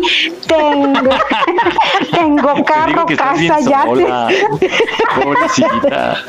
Y en un, en un futuro vas a ser millonaria. Ah, exacto. Sí, tienes toda la razón. Muy bien. ¿Tú, Jesús? Yo soy Sagitario. Ah. ¿Cuáles son las características del En Sagitario? diciembre, el, el signo más chido de todos. Ajá. Ay, ay, ay, ay, ay, ¿Cuáles son las características, Jesús? ¿eh? Ay, pues que pues van a. Bueno, eh, no, no, síguele, síguele. Luego les cuento. No, cuéntame cuáles son las características de los Sagitario. Ah, pues que soy soy muy ojo alegre. Eso es lo que dice, en serio. Pues cuántas muñecas no tienes, yo creo que sí. Pues sí. Míralo. Sabe, no sé. Por eso digo que no. No sé, yo creo que no. Bueno, vamos a esta nota que, no- que nos dice qué perro deberíamos de tener según nuestro signo del zodiaco. 12 perros que deberías tener según tu signo del zodiaco. Los perritos son las almas más puras de todo el planeta, pero no todos sus dueños se parecen a ellos tanto como nos gustaría. Pero como los humanos, cada perro es único. Sus patitas, hocico, forma de caminar e incluso respiraciones. Como los humanos, son seres individuales e incluso comparten curiosidades, justo como las de los signos del zodiaco. ¿Cuál es el perro perfecto para tu signo zodiacal? A continuación te lo cuento. Acompáñame. Piscis, Carlino. Como los Piscis, estos cachorros pueden ser estables y serios mientras buscan juego y divertirse. Aries, pastor alemán. Estos perros se meten en problemas si están aburridos o inactivos durante mucho tiempo. Sin duda necesitan ejercicio para estimular cuerpo y mente. Tauro, San Bernardo. Los más sociables y cariñosos del zodiaco, estos perros son tranquilos, pacientes y amables, al igual que sus dueños pueden ser tercos si no consiguen lo que quieren. Géminis, Braco de Weimar. Estos perros altamente inteligentes pueden llegar a ser hiperactivos e incluso destructivos si no tienen nada con lo que ocupar sus mentes. Cáncer, Labrador Retriever. Estos son máquinas de amor, juguetones amorosos y energéticos. Leo, Pitbull. Tal y como le pasa a su dueño, a los Pitbull normalmente se les estigmatiza, pero solo quieren estar rodeados de personas que los quieran.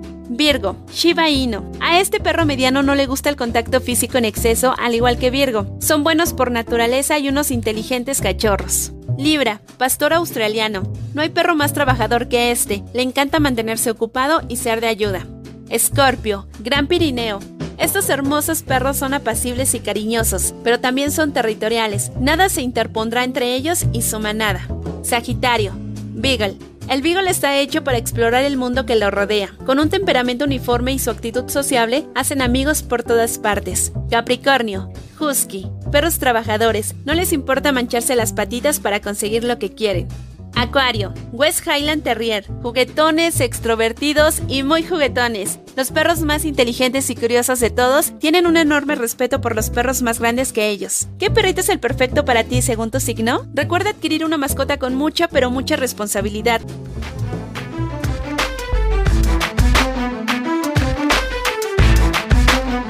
En Aquí estamos México deseamos que este 2022 sea de muchos éxitos.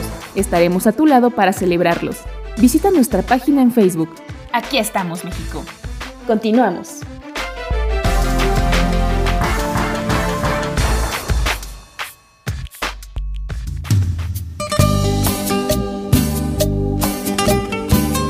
Bien, pues ahora ya me voy a buscar a, conseguir un perro de esa raza, eh, a ver qué. Si hacemos buena pareja el perro y yo y a conquistar el mundo. Para que le eches el perro a tus muñecas. Pinky cerebro. Ah, no, se ponchan. Se ponchan, ¿verdad? Eh, ah, sí, cómo no. pues sí. Son plásticas. No, son lindos los perros. A mí me gustan mucho, pero pues aquí en un departamentito no se puede tener. Es como inhumano tenerlos. Un chihuahueño. No, y esos no me gustan. Ay, no. ¿no? Sí, me desesperan. ¿Y qué perro te gustaría tener? Hay un dálmata, pero son muy relajientos, muy destrozan muchas cosas. No, y además, por qué? y además son remanchados esos perros. no, hay que tener cuidado con los zapatos, con esos perros, se los comen. Todos los perros. Todos, todos. Los de chavitos No, se comen los, pe- los zapatos. Sí, claro, todos. No, pero eso sí, son bien canijos, tienen sus, sus dientes bien filosos y no, no miden, son muy, son muy locos, son muy atrabancados esos perritos, pero son padres. Bueno, pues vamos a, a una, a una nota, pues sí, muy llegadora y que habla justamente cuando tenemos un animalito, un perro, y pues desgraciadamente muchos, yo estoy en contra de eso, que deciden terminar con su vida por cuestiones de una enfermedad incurable o porque son viejitos. O sea, ¿tú no, se tú no estás de acuerdo en eso, Miguel? En llevarlo a dormir, no. ¿Por qué? O sea, que sufra No. mejor o cómo. Híjole, que- pues es que es como, ah, tú lleva, eh, para mí es como si fuera un familiar, es como si yo no llevaría a un familiar a duérmalo, ¿no? Pues depende, pero, pero si está muy grave mi familiar, No. yo creo que la eutanasia podría practicarse, sería como No, lo que tenga que ser, que sea natural. Les, les quiero contar, el día 14 operaron a mi Camila, yo tengo un schnauzer, le operaron de una bolita y precisamente ahorita todavía tiene las puntadas, ¿no? Tiene 8 por fuera y 8 internas, o sea, 16. Y ya tiene 14 años, es una perrita muy, muy activa. Sí, es una perrita muy muy activa y tuvimos que hacer junta en mi casa, mis hijos y este mi marido, yo para decidir qué es lo que iba a pasar porque la doctora no nos dio garantía de que aguantara la anestesia. Entonces sí fueron unos días ¿Y que tuvimos libró? así. Libró, gracias a Dios la libró mi Camila y yo creo que es un perro extraterrestre porque anda como si nada, de verdad. Es un, perro, es un perro gato. Igual y puede vidas. igual para el próximo lunes. No es cierto, mar- el miércoles le quitan las, las puntadas. Pero sí sentimos bien feo y, y dijimos, ok, ¿qué va a pasar ahorita si es que no la libra? Bueno, pues vamos a hacerle su funeral, ¿no? Porque en esa veterinaria donde la llevamos tiene sus servicios. ¿Y qué va a pasar si mandan la bolita que le quitaron a hacerle una biopsia y tiene cáncer? Híjole, como no, no hay tratamiento para perritos con cáncer, no hay este quimioterapias ni nada de eso para los perritos, entonces hablamos todos y dijimos que en lugar de verla sufrir, llorar, que ya no quiere comer o le cuesta mucho trabajo hacer del baño, que, que uno la tenga que cargar para, para subirla, bajarla, limpiarle, o que sufra mucho por dolor, dijimos que mejor le íbamos a dormir. No tiene que estar sufriendo y lo hacemos por amor a ellas. Escuchen esta nota y a ver qué sienten. ¿Alguien ya vio la película El poder del perro? No, no. ¿Está buena? Paso. Bueno, vamos a escuchar esta nota y regresamos. Y necio es este amor que no se muere. El lazo que nos une a nuestras mascotas es único y jamás se romperá, ni siquiera cuando llegue el momento de decirles adiós para siempre. Lo sé, nadie está preparado para ver morir a su mejor amigo, pero lamentablemente nuestros amados perritos se irán de este mundo mucho antes que nosotros. Y no hay nada más difícil que ese último viaje al veterinario, el llevarlo en brazos y entrar a ese lugar sabiendo que cuando el veterinario cierre la puerta, no habrá vuelta atrás y que después de unos minutos regresaremos a casa solos. Pero ¿qué hace un perrito o qué pasa por su cabecita minutos antes de morir?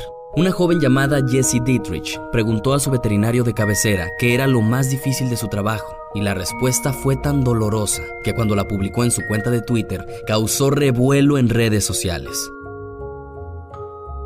Por supuesto que antes de leer la contestación del doctor, Jesse pensaba que la parte más complicada en la labor de un veterinario es el momento de aplicar la inyección final, con la cual nuestras amadas mascotas dejarán de sufrir en cuestión de segundos. Pero en realidad, la parte más complicada viene justo antes de aplicar dicho método. El 90% de los dueños de los perritos no tienen el corazón para presenciar sus últimos segundos en el hospital y por lo tanto prefieren salir de la habitación, despedirse en vida y esperar lejos, mientras su mascota pasa por la difícil transición entre la vida y la muerte. Pero es ahí donde el veterinario afirma que llega lo verdaderamente doloroso, porque el perrito, quien está a punto de partir, pasa sus últimos momentos desesperado, lleno de dudas y moviendo su cabecita de un lado a otro, buscando a su dueño en una habitación fría y llena de desconocidos. Tras recibir esta respuesta, Jesse compartió el mensaje vía Twitter y este se volvió tan viral que la clínica sudafricana Hillcrest Veterinary Hospital en 24-Hour Emergency Service confirmó mediante un emotivo mensaje las palabras de aquel veterinario anónimo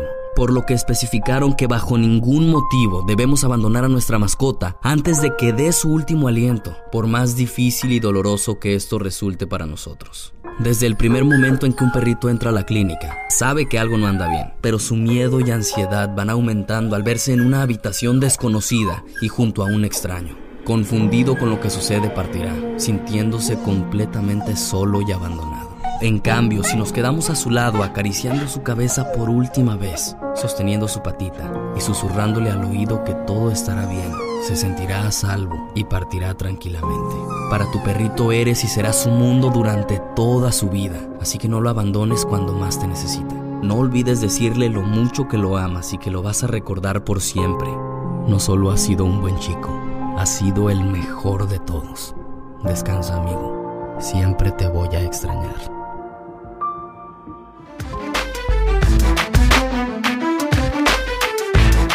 Estamos de aniversario. Gracias a ti por ser parte de este programa. Aquí estamos, México. Continuamos.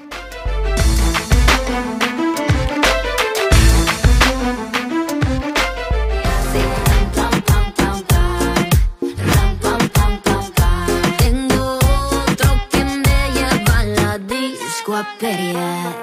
DJ suelo,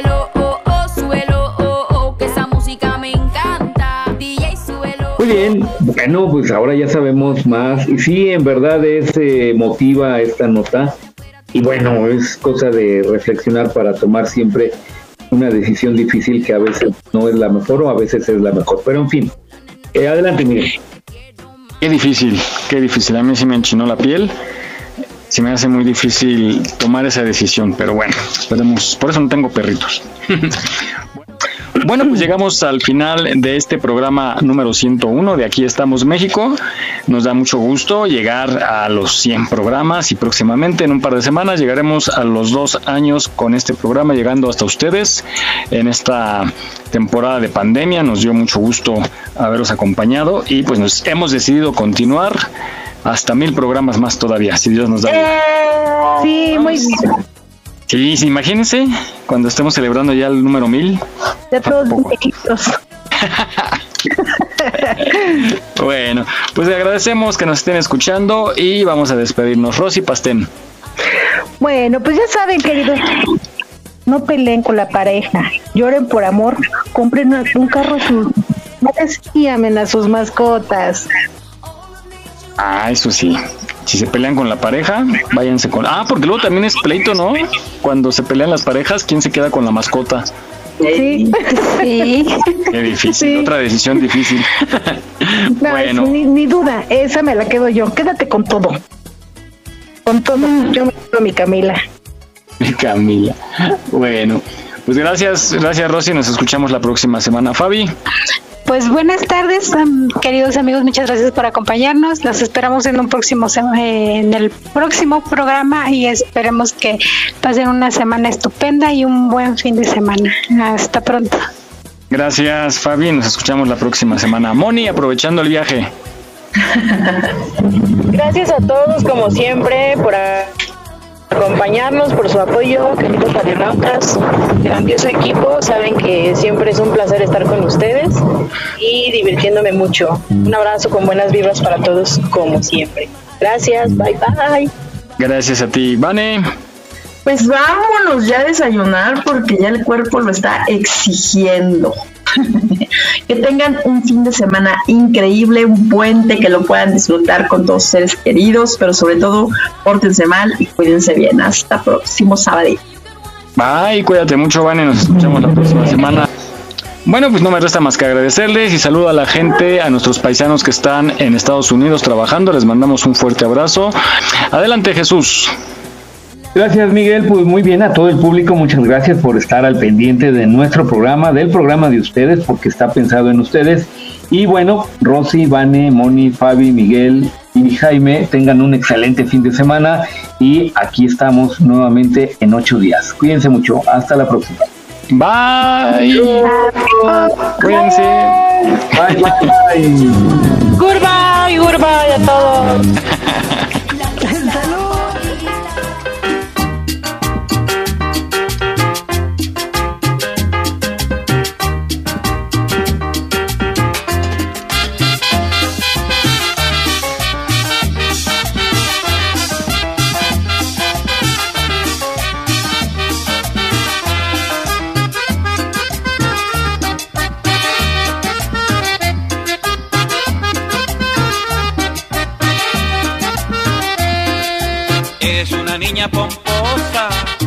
mariposa en su jardín.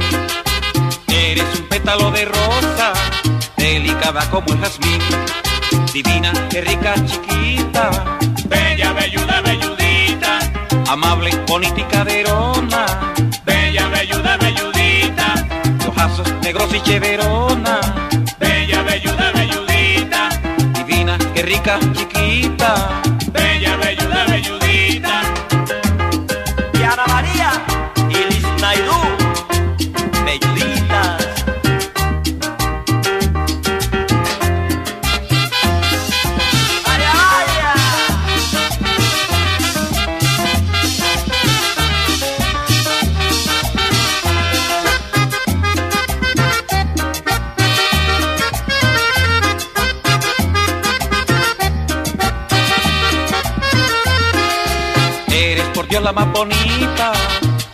Nacido en este país. Bella, belluda, belludita, yo solo vivo para ti. Divina, qué rica, chiquita.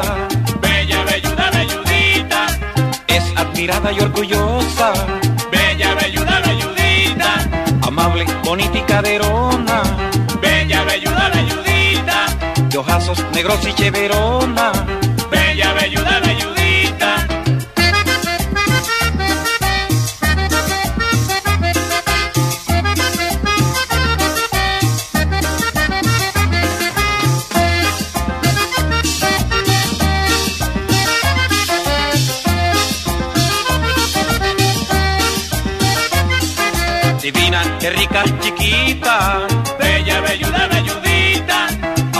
bonita y caderona. Bella, belluda, belludita. Estás escuchando Radio Yus, transmitiendo desde la Ciudad de México a través de www.radioyus.com.